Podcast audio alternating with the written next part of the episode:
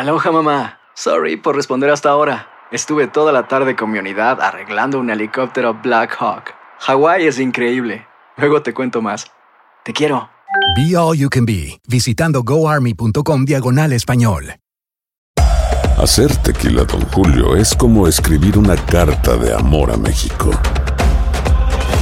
Beber tequila, Don Julio, es como declarar ese amor al mundo entero. Don Julio es el tequila de lujo original, hecho con la misma pasión que recorre las raíces de nuestro país. Porque si no es por amor, ¿para qué?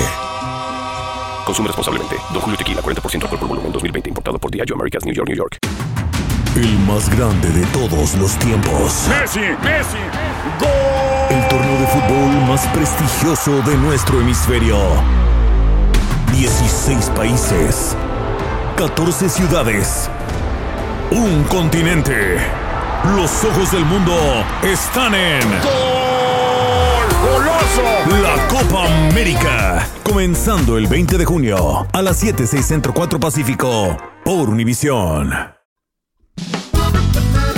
Las noticias más calientes del mundo del entretenimiento y el análisis de nuestros expertos los escuchas en Sin Rollo. Y arranca Sin Rollo en este ombligo de la semana con una compañía extraordinaria, María Félix, quiero decir, Sandra Echeverría está aquí con nosotros. Gracias. verlos a todos. Gracias, gracias por guapos. animarse. Bienvenida. Me dicen, no sé de qué vamos a hablar, no te preocupes, ver, que aquí échenmelo. todos estamos en, Yo soy en- lista. en ascuas. Y fíjate, también me acompaña Astrid Rivera, Hola, como siempre, feliz la voz de Euforia, Monse Medina, la reina de los deportes, Lindsay Casinelli. Dale. Y ajusten su televisor, que aquí está el galán de galanes, yo Marcos. Que le cambiaron las vacas por los delfines, por andar reclamando. Oigan, vamos a hablar una noticia. Yo sí, de- poniendo toda mi atención para no hacer el ridículo aquí enfrente de ustedes. No, no, no, jamás. No te preocupes, que eso lo hace yo, Mari. Ah, bueno, perfecto. ok, Bueno, oigan, empecemos porque esta noticia le está dando la vuelta al mundo y es que de verdad es increíble. La familia de George Floyd ha introducido una demanda contra Kanye West y esto está uf, que arde. Bueno, esto fue el día de ayer y debido a los comentarios que hizo el ahora llamado Ye en un episodio del podcast Dream Champs, vamos a escuchar lo que dijo. They hit him with the fentanyl. If you look, the, the guy's knee wasn't even on his neck like that. Bueno, ahí lo escucharon metiéndose en problemas. Como ven, él dice que George Floyd murió por el consumo de fentanil y no por el policía que se arrodilló en su cuello por más de ocho minutos. Y esto están diciendo los abogados de la familia de Floyd. Aunque no se puede difamar a los muertos, la familia de George Floyd está considerando una demanda por las declaraciones falsas sobre la forma de su muerte. Decir que Floyd murió por fentanil y no por la brutalidad establecida criminal y civilmente socava y disminuye la lucha de la familia Floyd. Y ese sería un posible obstáculo y el hecho de que no se puede difamar a una persona fallecida, pero puede que tengan un caso y ganen, basado en lo que acaba de suceder en el juicio entre la familia, las familias víctimas de Sandy Hook y Alex Jones. El podcast sacó una disculpa y la gente alrededor de Kanye no ha dado ninguna reacción. Pues Sandra, empiezo contigo porque esta es una de esas Me vas a historias. aventar al ruedo. Te al ruedo. Es una de esas historias de Kanye West combinada con algo que está pasando en el mundo, que es que ya nos están dejando de estas falsas acusaciones, difamaciones. Hay demandas multimillonarias. Totalmente. Mira, yo no- nunca he sido realmente muy fan de Kanye West. No me gusta que hable mal de la gente y creo que es, es muy clásico de llamar la atención para hablando mal de otros. Y, y ya si le dijiste a tu ex esposa prostituta, pues imagínate que, que- que- que- que no puede ¿Qué decir queda, de no? los demás, ¿no? Eh, yo no sé si realmente Kanye tenía pruebas o no de que él tenía esa sustancia en su cuerpo. Al parecer no, porque me parece que eh, hicieron en el juicio esas pruebas y al parecer el cuerpo de George Floyd no tenía ninguna sustancia. Así es que, pues bueno, él realmente no tiene fundamento. Ahora vamos a ver si realmente va a proceder o no. Pero sí, yo, yo no soy muy fan de Kanye y no estoy de acuerdo.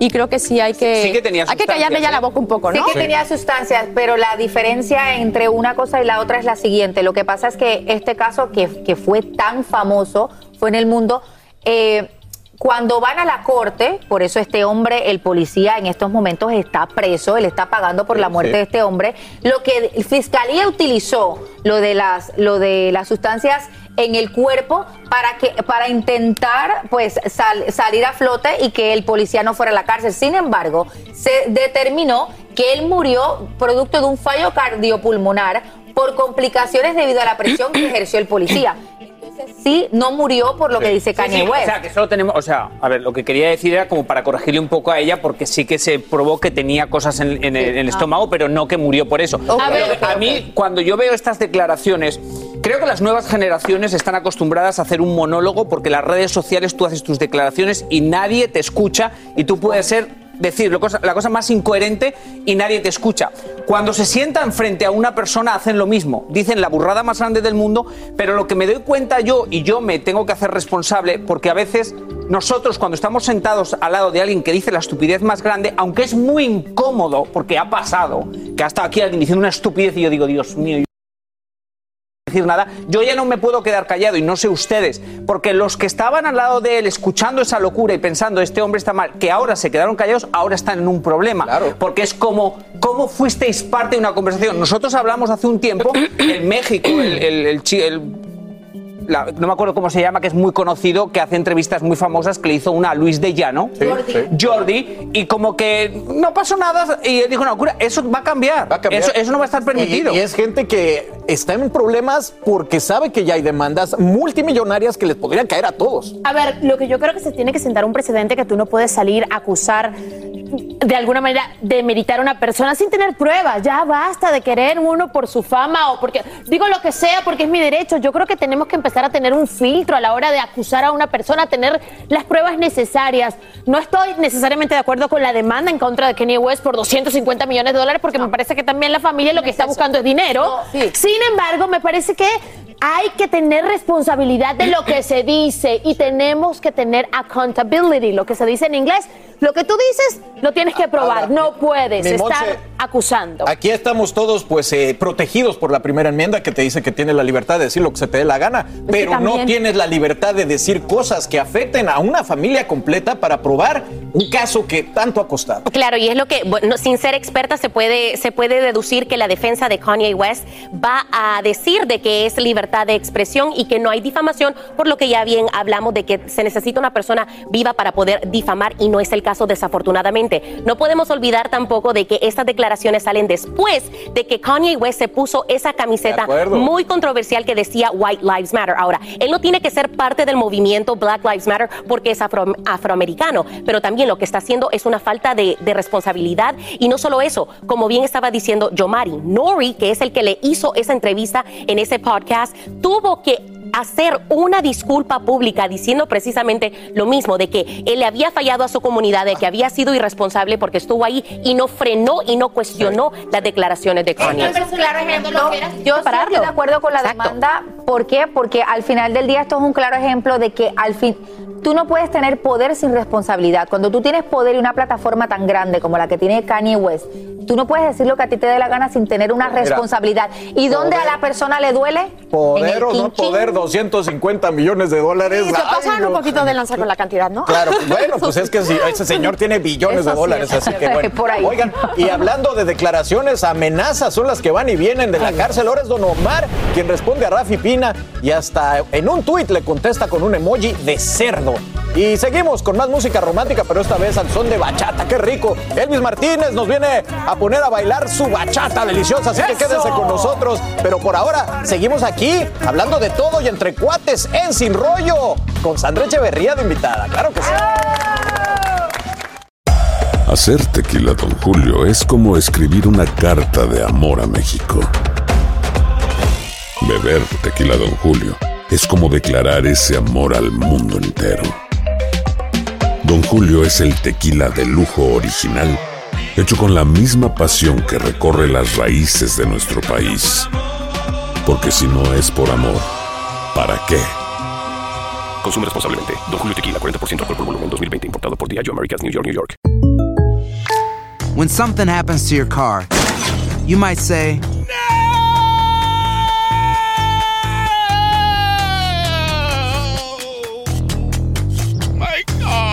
but what you really need to say is something that can actually help. Like a good neighbor, State Farm is there. And Just like that, State Farm is there to help you file your claim right on the State Farm mobile app. So just remember, like a good neighbor, State Farm is there. State Farm, Bloomington, Illinois. El más grande de todos los tiempos. Messi, Messi, gol. El torneo de fútbol más prestigioso de nuestro hemisferio. 16 países. 14 ciudades. Un continente. Los ojos del mundo están en. goloso. La Copa América. Comenzando el 20 de junio a las 7, 6 Centro 4 Pacífico. Por Univisión. Aquí hablamos sin rollo ni rodeo. Tómate la vida sin rollo y escucha lo más picante del mundo del espectáculo en el podcast de Despierta América. Sin rollo. Bueno, seguimos aquí en Sin Rollo. Miren nomás con Sandra Echeverría. Qué buena onda que se animó a estar aquí con nosotros para hablar de reggaetón en esta ocasión. Porque fíjense que como era de esperarse, bueno, el enfrentamiento entre Rafi Pina y Don Omar sigue. Y esta vez es Don Omar quien está respondiendo y estos señores pica y se extiende.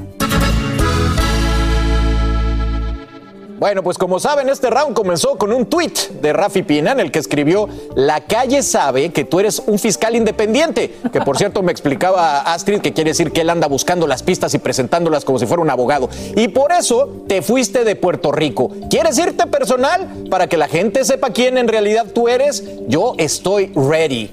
Don Omar no se quedó callado y responde, tú no estás ready, tú lo que estás es preso y amenazándome desde ahí, hay que estar volviéndose loco. Voy contigo documento en mano para que no me falle ni un detalle y se sepa lo tuyo en la calle. Y estos mensajes de Don terminan con un emoji de cerdito. Híjole, Sandra, estábamos hablando, tu esposo es un cantante rockero extraordinario, Sí, amigo. y cuando ves estos problemas de dos señores de la música adultos mandándose emojis de cochinito, amenazándose, ¿qué piensas? Yo pienso que mi hijo es más maduro. mi hijo no manda emojis de puerquito para molestar al otro amigo, ¿no? La verdad ¿no? se me hace totalmente ridículo. Eh, aparte, bueno, hay una cosa aquí. O sea, ¿cómo es posible que este hombre estando preso pueda estar tuiteando cosas públicamente? O sea, Pero- eso no me cabe en la cabeza. Pero eso es fácil Porque realmente alguien le está llevando la cuenta y él puede hablar por teléfono con esa persona. Ah. yo Su ayer, hermano. Sí, su hermano. Yo ayer dije una cosa que vosotros me dijisteis que no, que yo había preguntado a mis primos de las calles, porque en el mensaje primero que dice yo tengo familia. Familia. Y entonces yo dije que eso, a mí me habían explicado que es como que ellos están protegidos en las calles. Ahora, en el tweet, da a entender lo mismo, que Don Omar se tuvo que ir de Puerto Rico porque no tiene esa protección en las calles. Me lo han dicho un poco la gente que sabe como un poco, digamos, el lenguaje de las calles, porque lo que da a entender Rafi es que el otro pasó información o como que se tuvo que ir porque no estaba protegido. Qué loco. Astrid, pero esto es como ya lenguaje de gángsters, es una cosa bien loca. Eh, ¿qué, qué, qué hace Rafi Pina haciendo estas amenazas desde la cárcel? No creo que le convenga para Por su caso. que no. Mira, yo esto es una esto es una relación que no, te- no han tenido ninguna desde hace, desde hace mucho mucho tiempo y obviamente viene con amenazas que llegaron al tribunal el año pasado cuando Don Omar justamente escribe un tuit parecido al que acaba de escribir y Rafi Pina lo demanda aquí en una corte de Miami por difamación. Dice que van a presentar pruebas. Esa demanda pues obviamente no llegó a casi nada, pero a mí lo que me llama la atención es que Don Omar tan abiertamente diga Tú lo que estás es preso a don Omar, que no se le olvide que él tiene varios casos de violencia de género, donde él también miró la justicia en Puerto Rico en el 2012 y en el 2014, donde él sí estuvo preso y tuvo que pagar mucho dinero y luego estas mujeres que lo acusaban de violencia doméstica retiran los cargos. Si no, también hubiese estado preso. ¿Qué opina la gente del radio, mi Monse? Ay, pues miren, eh, volviendo a lo, a lo que alguien tocó por arribita, Pina es una persona súper, súper respetada en toda la industria. Por, por ende, por ese respeto quizás también puede haber algo de temor, pero del mismo respeto. Me llama la atención, él ha tenido algunos problemas, por ejemplo, con Tony Dice fue uno de los más controversiales recientemente, pero alguien que es él, o sea, una persona que de verdad esté tú a tú con él, el único que ha sido es Don Omar. Y vuelvo y repito, mientras tanto, Daddy Yankee anda por Colombia, Daddy Yankee sigue disfrutando de la última vuelta, su última gira. Y vuelvo y repito, O sea, esto simplemente sigue dividiendo al género. No hace nada bueno por el género. Estamos en una era, de hecho, lo hablábamos con Camilo el otro día, de, en donde todos los reggaetoneros y en toda la industria musical están colaborando, pero cositas así son las que previenen futuras colaboraciones. Y que no se nos olvide que una de las cosas que ellos también dicen es que de dónde viene. Y don Omar hace tres semanas dio otra entrevista donde él dijo claramente y salió de la boca de don Omar, yo vivía de vender drogas. Wow. Mira, rapidito, yo estoy con Sandra. Son dos berrinchudos haciendo un espectáculo. Parece que están jugando cuando realmente estamos hablando de temas muy serios y no me parece que se deberían estar discutiendo en el ojo público y acusándose de esa forma y de la manera en que se faltan el respeto. De verdad, muy desagradable. No me importa la fama ni el dinero que tengan. Está fuera de lugar. Total. Bueno, pues ahí lo tienen. Divide el género, pero a cómo nos unen el chisme, ¿no? Eso sí, estamos todos bien picados aquí. Buen punto. Oigan, bueno, pues Sandra, mil gracias por haber estado aquí. más seguido para ponerme al día de los chismes, por favor. Por supuesto. ¿Estabas enterada? Bienvenida. Pero tienes que venir como la doña, por favor, un día aquí en la mesa de Sin Rollo. Por supuesto que sí. Bueno, ya saben que la serie de María Félix está teniendo mucho éxito. No se la pierdan en VIX Plus.